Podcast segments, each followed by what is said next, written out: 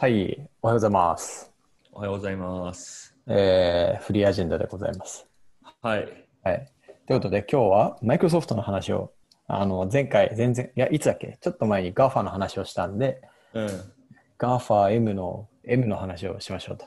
確かに、最近はあまりそういうふうにして、なんかこう、最大手の一角から外されつつあるマイクロソフトだけど、うん。でもそんなに詳しくないっていうの僕ら。で全然詳しくないですね多。分世間一般の人よりは詳しい、うん僕の。僕の父親よりは詳しいと思うんだけど、マイクロソフトについて。確かに。確かに。でもさ、今見たビル・ゲイツ、今ビル・ゲイツのウィキ見てるけど、うんうん。この人さ、ビルじゃないんだ。ウィウィリアムなんだ。ウィリアム・ヘンリー・ビル・ゲイツ3世ですよ。ウィリアムが確かに転じてビルみたいなことなのか。おー3世、へえ、ああ、なるほど。ウィリアム、ウィル、ビルかな。ビルみたいな。うんうんまあでもベースとしてはマイクロソフトはやっぱすごいんじゃないですかね。うん。いやーね、うん特にビル・ゲイツ、ビル・ゲイツってこう、競争のプロだみたいなのをよく話されてて、うんうんうなん競争になったら絶対に叩きのめす、勝つみたいな、ああ、そうだね。そういうこうファイティングな姿勢と、なんかエンジニアとしてのハッキング能力が曲がったりしたみたいな、そういう文脈で語られることがよくあるなと思います。確かに。なんうんか趣味のカードゲームとかしてても、うんなんか自分が勝つまで絶対にやめないみたいな。そうですね。負けたら切れるみたいな、結構子供っぽいところがやっぱ逆に強みだみたいな言うよね。ね。うん。いや。確かに。あ、でも僕、山本さんにすごい前にはいはい映画を勧めたことがあるんですけど、はい覚えてますかね、何でしたっけ？あれか。バトル・オブ・シリコンバリー。ンバレー。ああ、あるあるある。あのね、半分ぐらい見たよ。見た？あ半分ぐらい見てね、僕は飽きちゃったんだ。俺もああれ、あの時にヤモティに普通にシリコンバレーっていうネットフリックスのドラマかなんか勧められて、僕もあれ2話だけ見て飽きたんだけど、飽きちゃった。うんいや、わかんない、ちゃんと見てないけど。うんうんうん。でもあのバトルオブシリコンバレーすごいやっぱ僕は面白かったんですよ。うんうんうん。まあ、見たことない人結構いるかもしれないですけど、バトルオブシリコンバレーはすごいおすすめで、うん要は若い頃のビル・ゲイツと、えっと、スティーブ・ジョブスのうん争いの話なんですよね。うんうんうん。でも基本的には、えっと、スティーブ・ジョブスの方が最初に、えっと、マッキントッシュとかでいわゆる GUI ベースの OS コンピューター作って、うん。すごいもう一世を風靡してたと、うん。でそれをマイクロソフトがパクるって話なんですね結局,、はいはい。結局は、うん。パクって結局マイクロソフトが、うん。まあ、NEC とかと組んで勝つんだけど、うん。うん。なんか実はこの収録をする前にヤモティと話してたのが、うん。いやマイクロソフトそのいわゆるビジネスとか競争って意味では確かに勝ってて素晴らしいけど、うん。まあ製品の使いづらさは半端じゃないと。いや、折り紙付きですよね。折り紙付き誰の？折り紙付きですよ。あの UX の悪さは本当に。うーん。いやで、それがすごいやっぱ面白かったのが、そのバトル・オブ・シリコンバレーの何が好きかって、うんまさにビル・ゲイツのそういうところがめっちゃ出てて、うんうんうんうん。なんか最後にそのめちゃくちゃ面白いシーンがあるんですよ。うんうん。だから、えっと、マッキントッシュを作ったスティーブ・ジョブスが、その後にビル・ゲイツに、うんあのパクったパソコン、Windows を作っ、うん Windows で自分たちの製品をパクられたことに気づいて、うんで呼び出してぶち切れるんですよね。あの、マウスとか、ああいうところですよね。あ、そうそう、マウスとか、ウィンウィンドウとか、ウィンドウとかですね。そういわゆる GUI のやつをパクって、うん。でぶち切れるんですけど、うん。まあ、ビルは、いや、そんなの知らんしみたいな、どうせお前らお前らそもそもゼロックスからパクっとるやんけみたいな感じで、うん全然相手にしないっていう。うんうんうんで最後に、スティーブが、あの、まあ、負け、なんだろう、負け台詞、なんていうんだ何台詞捨て台詞吐くんですよね。うん。その、We are better than you, we have better stuff. うん俺らが優れてるからみたいなうん。ことを言うんですよ。うんで、ビルが言ったのが、その、You don't get it, Steve. That, that, that doesn't matter.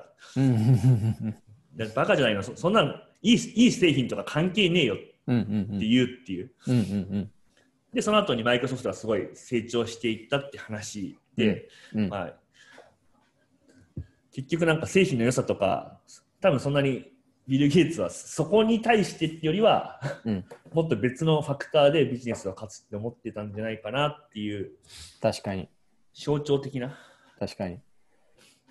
ちなみに、なんだっけ、マイクロソフトって、Azure でしたっけ？クラウドはアズル、はい。あの、モバイルとか、あとはクラウドの世の中に、まあ、2010年代は、まあ、そっち側に競争がシフトして、そこでの要はハードウェアの商社は、アンドロイド、アンドロイドじゃないわ、ソフトウェアレイヤーだと iOS と Android だし、ハードウェアレイヤーだと Apple と、どこなんだろうね。あの、中国系の会社かな。HTC とか。うんうんうん。とかなのかな。ネクサスの後ろとか HTC なかったかな。うんだから、そうなった時のマイクロソフトってどうなったんだろうって僕はあんま詳しくなくって、うんこの辺は描かれてるんですか？バトルオブシーブあそこら辺はもう全然描かれてなくて、うんうん基本的にそのマイクロソフトが Windows でパクったっていうところで終わって、うん。うんで最後になんかエピローグ的に、うん。えっと、その後、あの、まあ、Windows が結構しシェアを伸ばして、うんでオフィ、オフィスとかも、なんか Mac が多分、うん Office for Mac みたいのを、うん提供して、うん和和解したみたいな感じの終わり方でしたね。うん。なるほど。でも Office for Mac も今はないですからね。あ、そうだね、確かに。うん。まあ別にいらんからな。いらんっすね。Mac 使ってる人が Office 使ってるってなんかすごい、なんか矛盾がすごいというか。そうっすね。でもさ、もう仕方なくて、Excel とか PowerPoint 送られまくるから、それどうやって見てるかっていうと、あの、Google ドライブに突っ込んではいはいはい。変換してみるんですけど、まあ、いまだに文字化けとかひどいわけですよ。オープン with。そう。OpenWith なんとかで、Google スプレッドシートみたいな。うん。なんで、最近 Office365 のアカウントを開けて、Office365 に突っ込んで、クラウドで見るみたいな。おー、なるほどね。その、その、この送られてきたファイル見るのに、僕はなんか15クリックしてぐらいしなきゃいけないわけですよ。はいはいはい。クソだな、みたいな。まあね。この世界線どうにかなってほしいっていう。まあでもなんかその、結局手書きからこっちに転じたっていうことの大きさみたいなやつが、うんうんその後のユーザビリティのなんか云々よりはやっぱでかかったってことなんじゃないですか。いや、本当ですね。だから確かに Google Docs とか半端じゃなくすごいと思うんだよね。うんうん。本当にそのマイクロソフトにあった多くのペインっていうのを取り除いてくれたと思うんだけど、うん。でもそのやっぱ世界の変化っていう意味で言うと、うん。オフィス以前っていうその、うん。全てをこうわけわからん手で書いたりとか、なんかそののノラのそのワードソフトみたいなうん。漢字をみんながバラバラ一太郎とかうん。使ってた世界線から割と標準になったっていう変化の方が、うん。まあ、世界にもたらしたものが大きかったっていうことなんじゃないのかな。うん。ちなみにさっきの話で言うと、うん。えっとそのクラウド？うん。の方に、要はビジネスユースの方に、うん。えっと、世界が動いた時も、マイクロソフトはかなり B 型、B 側、うんうん事業にものすごく手を入れて、だからそのブレサーバーとか、うん。クラウドもその後やってきたけど、うん。の方にかなり手こを振って、うん。オフィスとかって僕らが考えてる以上に実は結構 B 分野みたいなのを2000年から2010年の間にはうん。ものすごく、えっと、開拓してて、うんそこの先導したのが、えっと、スティーブ・バルマーだった。ああ、なるほどね、スティーブ・バルマーはまあ営業出身なんで、うんうんうん。いやでもこれ今見えてると思うんですけど、各社のクラウドのサービスの売上高で、えーまあ、要は Azure 含む Office365 とか含む法人向けのクラウドがマイクロソフト125億ドルで、うん、で AWS がおよそ100億ドルで、アルファベットの Google クラウド、多分 Google クラウドに G スーツも入ってると思うんですけど、これが26億ドルで、えーマイクロソフトの5分の1ぐらいのサイズなんで、やっぱこの B2B を制した後のプレイでも、そのマイクロソフトを圧勝してるっていうのは半端ないですよね。いや、そうなんだよね。うん。なんかこれもどういうふうにしてこうやって勝ってるかっていうのはあんまり詳しくないんだけど、詳しくない、ね。やっぱもうその販路とかコネクションみたいなやつがそもそも結構あるんだろうね。ね、接あとあと信頼性みたいな、多分。うんうんうんうん結局その、まあ、これは想像になっちゃうんだけど、うん。うんいわゆるその IT、社内の IT とかのうん最終決定権を持っている、うんまあ、おじさまうんが、アマゾンってなんか最近できた会社でしょ？みたいな。うんうんうん。セキュリティ大丈夫なの？マイクロソフト、マイクロソフトってだって、あれ Windows の会社でしょ？そうん。信頼できるよね？つって決めてんじゃないの？知らんけど。いやでもマジでそうですよ。なんか大手に一度入ったもののスイッチングコストの高さとはうもう計り知れないものがある。それはなんか一番身に染みてそうな顔してますね。大変だし大変だけど僕らも入ったからにはやっぱちゃんとそういうモートを築きたいなと思ってるんですけどちょっと今次のこのねテーブル見てて思うけどアップルの売上高と純利益がアルファベットのそれの2倍になってるっていうのはうんやっぱモバイルを制したアップルっていうのは、その後の成長率では、もしかしたらアルファベット、うん、マイクロソフトしのいでるのかもしれないですね。これはやばいですね。うん、やばいね。やば、やばたんですね。そう。バトル・オブ・シリコンバレー2が描かれるとしたら、今度はアップルの逆襲の物語が書けるんじゃないこれでも実際にどどうなんだろうな。まずその、まあ、アップルって買収とかこそっとしてるけど、なんかそんなにでかい買収そんなしないみたいな感じ。うん。で、アマゾンとかアルファベットって結構そこに対して投資するじゃないですか。うんうんうんうんでアップルは結構余った利益とかを全部なんかその法なんだろうまあ法的な意味で節税するためのわけわからん投資みたいのに回してるんですね。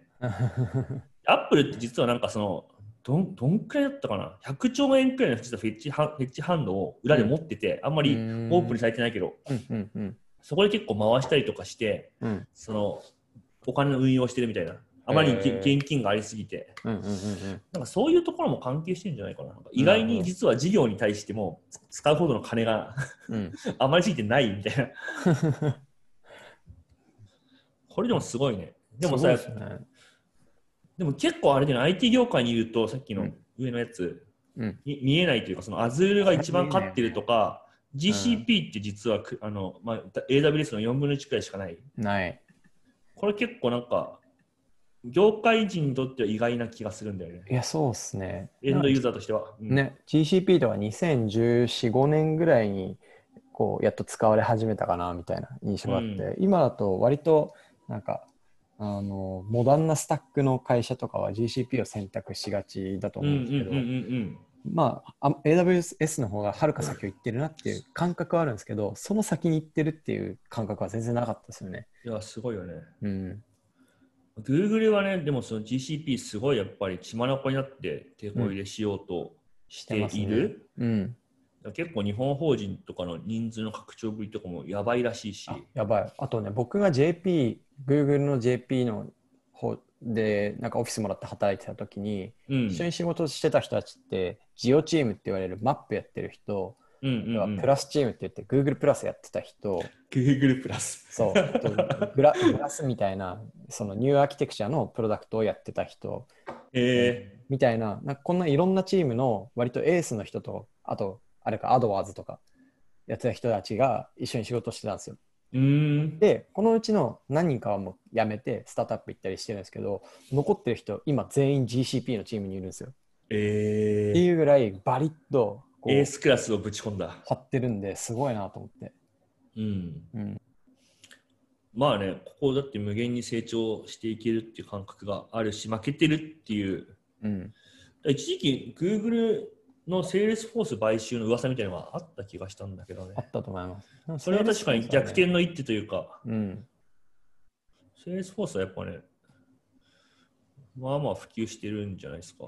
確かに。なんかさっきのマイクロソフトのウィキかなんかにも書いてましたけど、ああの、マイクロソフトはあらゆるところに敵がいるっていう、ほ ほとんど全ての名だたる企業が敵になってしまうっていう。うまあ、そうか。うんそうか？日本オラクル、 SAP ジャパン、セールスフォース、あ AWS、Google、日本 IBM、Apple、サムスンなどの外資系だけじゃなく、富士通、日立、NEC、ソニーなど全部が競合ですみたいな。へえそうなんだ。面白いですね、こういうの。面白いっすね。うん。そんなに SI や、あ、まあ、そっか、SI 事業もやってるからか。うん、でも敵が多いっていうのは、要は王道というか、大通りだけやってるみたいな話でもあるのかなと思って。いやー、すごいですよね。そこで勝てるっていう会社はすごいですね。そうっすね。すごいうんと思いますね。うんちょっと、スカイプとかなんとかしてほしいですけど。いや、本当に。ちなみに日本法人だけ6000億円の売り上げあって、営業利益で300億ぐらい出てますね。うん。うん6000億。そうで日本法人にも株価がついてて1.4兆ぐらいついてるのかな。日本法人に株価がついている。さっき見たらそんな感じでしたよ。なぜ？それ面白いね。うん。あ、でもこれナスダックか？違うわ。ごめんなさい。あの、勘違いでした。いやいや、まあ、はい。でも1.5兆、1.6兆ドルか、これ。あ、ドルドルじゃない？ドルか。やばいな。1.6やばいです兆ドル。うん、160兆円。あなんかすごいよね。160兆円っていう数字が、うん。なんかね、10年くらい前に孫さん、ソフトバンクのが、なんかその2100年を迎えるまでには、うんソフトバンクは確か世界10位の会社に入りたい、時価総額みたいな。はいはい。でその頃10位に入っているためには、300兆くらいの時価総額が余裕で必要だみたいなこと言ってて、うんうん。当時なんかその別にまだアップルとかも3桁、3桁超円いってなくて、うんうん。何言ってんだこのおっさんみたいな感じの風潮があったんだけど、うんうんうん。マジそういう世界観になっていくんだなって。ね。いやー、やっぱこの辺の伸びっていうのはクラウドシフトっぽいですね。2010年からのぐわー伸びて、ずっと横ばいだったじゃないですか。これやばいね。やばいですね。そこから3倍に上がってるわけなんですけど、3、4倍。うん。確かに。マイクロソフトとかでも経営するの大変だろうな。したくね。めっちゃ大変だろうな。でも創業者のバトンタッチ終わってる会社ですからね。確かに。うん。まあ、アップルもそうですけど。まあ言うて2回変わってるのか、マイクロソフト。うんうんうんうん。確かスティーブ・バルマーは、ジョブス、ジョブスじゃないや、ゲイツの大学時代の友達とかなんですよ。あ、そうなんですね。あのハーバードだった気がする。ちょっと異次元すぎるな。その、うん創業者いなくなっても成長力が止まらないというか、うん。これちょっとやばい あ、そうなんだ。な。うんサティアナデラ。インド人ですもんね。うん、こういうの見るとなんか自分のちっぽけさを思い知りますね。いやいやいや、まあ、でもそそその感覚があることは結構すごいんじゃない？みんなマイクロソフトと競争ししようと思ってないから。ね、競争しようとすごいよなは思わないけどさ、でもい一人の人間でしょ。でも言うって40年とか50年くらい前にできただけの会社なんだよ本ね。当ですよ。えぐいよ。やばいよな、うん。はいここ将来こうなるみたいな会社が今に今現像してんのかな？日本にはないでしょうね。日本、まあ、世界にもあんのかな？世界だとあれじゃないですか、 SpaceX。ああ、なるほどね。あの、NASA に勤めてる大学の後輩がいるんですけど、うん。大丸くんっていう、うん。あの、アメフト部の後輩で、ノートとかもすげえバズってたんですけど、うん。なんか、あの、彼 NASA の JPL っていう部門のエンジニアとして入ってて、うん。で、あの、この前ツイートしてたんですけど、スペース X やばいのは、その、NASA よりも開発速度速いみたいな。うん。早いだろうね。うん、圧倒的にそのビルディングして出すっていうのは早くて、なんか本当に宇宙が産業になっていくとしたら、なんかそこのアジリティが高いはいはいはい。スペース X みたいな会社の時価総額って半端ないことになりそうだなっていう。印象を抱きました。X がつく会社に対して甘いや 山本さん。そう、だからテスラはちょっとよくわかんないです。X がついてない。ついてないんで。じゃあ、じゃあ、じゃストック X とかも好きなんですか？あ、ストック X ね、使ったんですけど、いいサービスでしたね。あ、そうなんだ。うん、ほん使ってみたんですよ。確かに、でもスニーカーとかよく履いてるからな。そう、日本語対応してて最近。あ、そうなんだ。アプリケーションとかもほぼ、なんかまあちょっと不自然なとこあるけど、ほぼ完全にネイティブに日本人が使えるプロダクトになってて、うん。でまあ配送とかはやっぱりその靴を届けても、その本部に届けて鑑定して、そこから国国際便で送られてくるんで、3週間とかかかるんですけど、なるほど。うん、でも誰も靴に速度求めてないんで、靴に速度？それは分からんが。そううんだからね、あれめちゃくちゃいいサービスだったから、モノ株も来る来てるなっていうのも思いましたね。類似サービスだと。なるほどな。はいいや、でもすげえ、俺な、今懐かしい、あ、話戻るんだけど、はいはい。なんか昔、エクセルってなんか6万5千行までしか開けなかったみたいなあ縛りがあ、あっうんうんうん。たんですよね。うん今は多分全然そんなことないですよね。ああ、そうなのかな？使ったことないや。まあ、まあ使ってないけど、少なくとも100万行とかは全然開けた記憶があるんだけど、あ、そうなんですね。うん。なんかそうなると本当に別に下手なデータベースいらないなっていうレベルな気はしてて、確かに。でもなんかあれ、JSON みたいな概念とか入れれないじゃないですか。入れれない。あ、エアテーブルの話をしようとしてますね。いやいやいやいや。いや、エアテーブルもエアテーブルで微妙で、やっぱ普通のなんかデータベース扱うのは、あれはあれで軽くてすごいいいなと思って。うん。なるほどね。うん。まあ、で、まあ、でも普通の RDB も別に JSON に向いてるわけじゃないけど、まあね。まあそんな感じかな。そこまでマイクロソフトの話にならなかったっていう説もあるね。じゃあ、Excel との思い出を最後話そう。Excel との思い出はめちゃくちゃありますよ。ああるんですか？僕はまず Excel なんかほとんど使ったことなくて、丸紅に入社して、えーっとすぐに、えーっと Excel 作らされたんですよ。うん。課課と部の係数管理を統合して、その決算を早くできるようにしたいみたいな。はいはいはい。丸紅って会社、ちょっとあれ、えぐくって、まあ、上場企業みんなそうなのか分かんないんですけど、その部とか課の中に経理があるし、営業経理っていう各営業部隊用の経理があって、あとアドミンの経理があって、ああ、えですよ、徐々に。ああ、経理の支部がいっぱいあるんだ。そうなんですよ。だからそうなんだ。ずーっと。知らねえ。で、しかも予算、見通し、で、本決算っなるほど。ていうので、1ヶ月に1回締めるんですよ。いやー、わかるな。え、俺の仕事経理ですか？みたいな。確かに。ふざけんなファックみたいな感じで、まずはスタートしたんですよ。うん。で、その時に、と、なんか上がってきたエクセルで、お前まずこれきれいにしろって言われて、なんか一般職の女性の方が作った、なんかエクセル来て、うん。こう、ぐちゃぐちゃしてるんですけど、僕もエクセルのことよくわかんないから、本当にただ色変えたりしてきれいにしたんですよ。うん。で、めちゃくちゃ怒鳴られるっていう。あ、なんだ？構造化をしろって意味だみたいな。あ、それでもまともな上司でしたね。まともな上司。だから僕は今その色をつけたらうんめちゃくちゃ見やすくなったんじゃないかみたいな。ウ違う違う。ィル、ウィルだみたいな感じのお オチかなって思った。違う違う違う。あのさすがにそうはいかず、本当ね、しっかりした人で、まず変数を切り出せみたいああ、え、めちゃまともじゃん。な。変数切り出すとか、あと、あの、セルのさ、なんだっけ、あれ、区画まず全部オフにしろみたいな。あ、はいはいはい。白塗りにして、係数切り出して、めっちゃいいじゃん。変数化して、確かに。で、あとは計算式は全部横に入れといて、誰が後でも参考できるようにしろみたいな。その人元エンジニアとか？いや、あの、経理のプロです。結構珍しいね。それすごいと思あでもね、そういう人いっぱいいました、会う。社に。へなんか、エクセルのプロみたいな人が。えー。で、それやってたら結構、おうすごい、この人の言う通りやってたらめっちゃいいみたいになって、なんか、エクセル結構好きになって、うん。好なんか、お前、その、きになったんかい。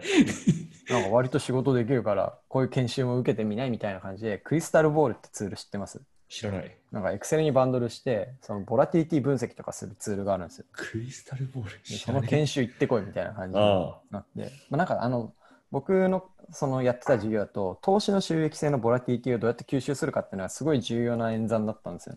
うん。なんかかあの市場価値がどうなった時にどこで売ってどうするかみたいなのを常にこう会社としての基準を定めておくのが必要ないははいはい。授業だったんで、だからお前それやれみたいな。エクエクセルで？エクセルで。それ、それがすごいんだよ、だから。やろうってなった時に、エクセルでなんとかしようっていう。でもその時さ僕にはそのコードを書くみたいな選択肢がないというか分かんなかったんで、じゃあエクセル極めるっすみたいな感じで。わかるわかる。わかるわかるあ。の本当にね、1年目の初めの半年ぐらいは Excel ずっとやってましたね。うん。っていうのが面白い思いです。でもさだから好きですうん、エクセルも今のでもアップストアみたいに、いわゆるその拡張機能みたいなやつが、ものすごくそのマーケットプレイスとして存在してたら、うんうんなんかもっと面白い繁栄の仕方をした可能性はあるな。ありますね。結構そのの野良のアドオンいっぱいあったじゃん。重回帰分析ができるやつとか。あった。あった。今、山本が言ってるやつとかも。でもなんかそれってなんかこう公式のマーケットプレイスみたいな感じで流通してなかったから、そうそう、なんかブログググって、なんかマクロコピペしてきて、あ、そうそうそうそあのファンクション作ってう。うん。やるみたいな感じでしたよね。だからあれが、なんかそこにでも多分あれだろうな、そこに開発者みたいなのがあんまり向かなかったんだろうな。要は Google のための、Google じゃない、ま、Excel のためのアドオンをいっぱい開発するみたいな、その O- OSS 作ろうみたいな気分別に絶対生まれないじゃん。いや、そうなんですよ。根本的にエンジニアがそのスケール、なんだろう、拡張していくっていう風な風潮になりづらいんだろうね、Excel は。そう、それがやっぱね、プロダクトが弱い会社だったからっていうのはあるんでしょうね。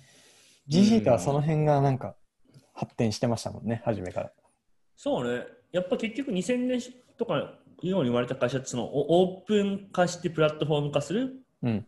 まあ、Facebook でさえそうだったわけじゃん。結構一時期やっぱりその、いかにオープン化して、うん周りの開発者巻き込むかみたいなうんのにかなり力入れた気がするし、うん。F8 とかも結構そういう話ばっかりしてたイメージが。ショッピ Shopify もその他のカートシステムと何が違うかっていうと、サードパーティーのアプリの充実度が。ああ、そうなんだ。うん。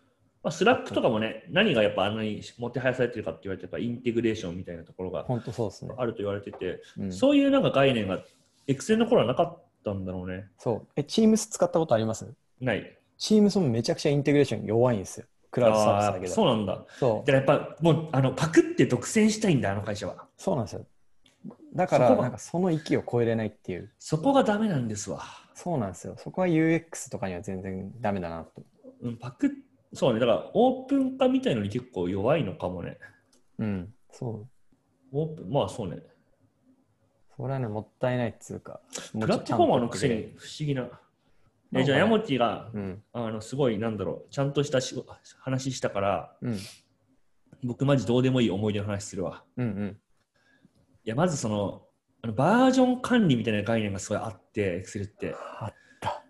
まあ、スプレッドシートって勝手に上書きされるし、全部ログも残ってるから、あんま気にしないじゃないですか。でもなんか、Excel って、なんかバージョン1、バージョン1.1、バージョン2オブ光みたいな出て、で、最終的にバージョンファイナルみたいなやつが出るんですよ。あれね、ネーミングルールミスると殺されるんですよ。やばい、やばい。でも Version Final がファイナルじゃなかったんですよ。 Version Final、Modified 1とかあって、ファ Final of Final みたいなやつで。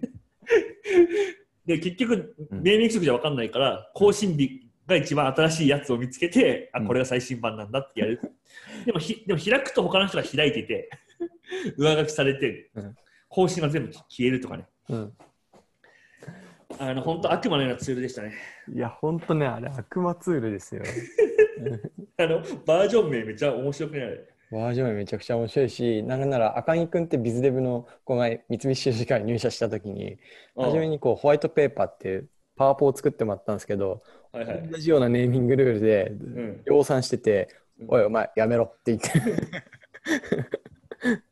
とかありましたね。確かに。はい。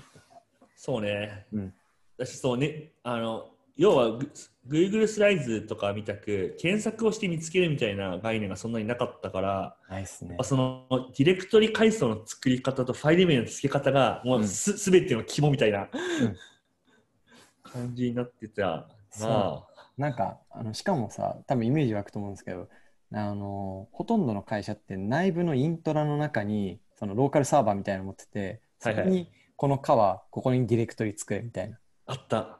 でもあ与えられてるスペースがすごい狭いからなんかその親フォルダの下の分岐が半端ねえことになるんですよだからもうみたいな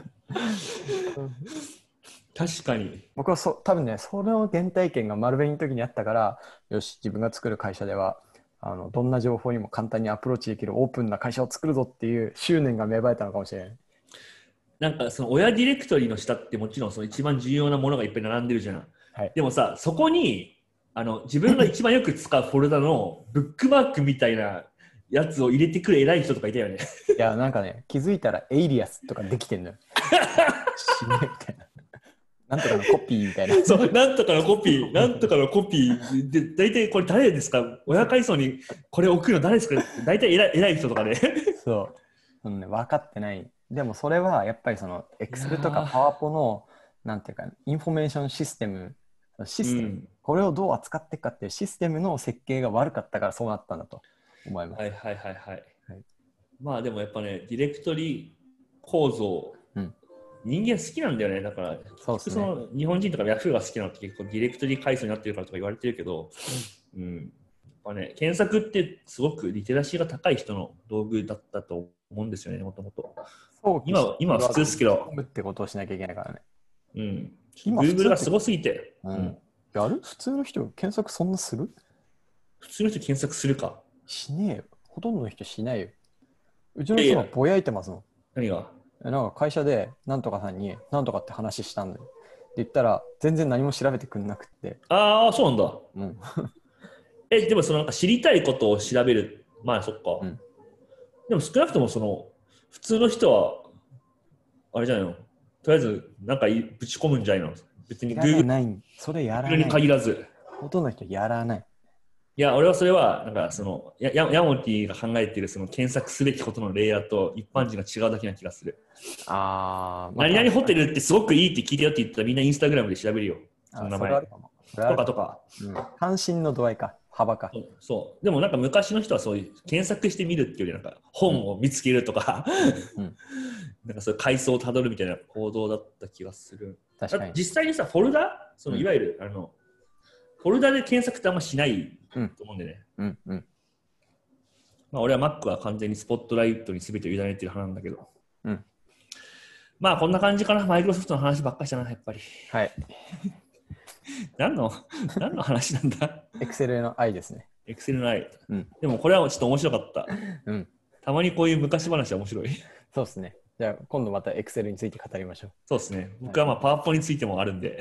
パワポね。僕ね、パワポは実は使ったことほとんどないんですよ。ええ商社ってパワポばっか作ってんじゃないんだ。僕はね、パワポを作る役職になかったんで、パワポを作る役職。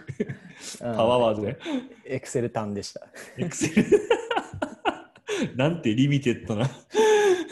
Excel とワード単でした。Excel とワードだったな。はい、じゃあ、今回もいっぱい喋りましたね。はい。じゃあそんなところで。はい、皆さんまたお会いしましょはい、バイバイう。。はい、バイバイ。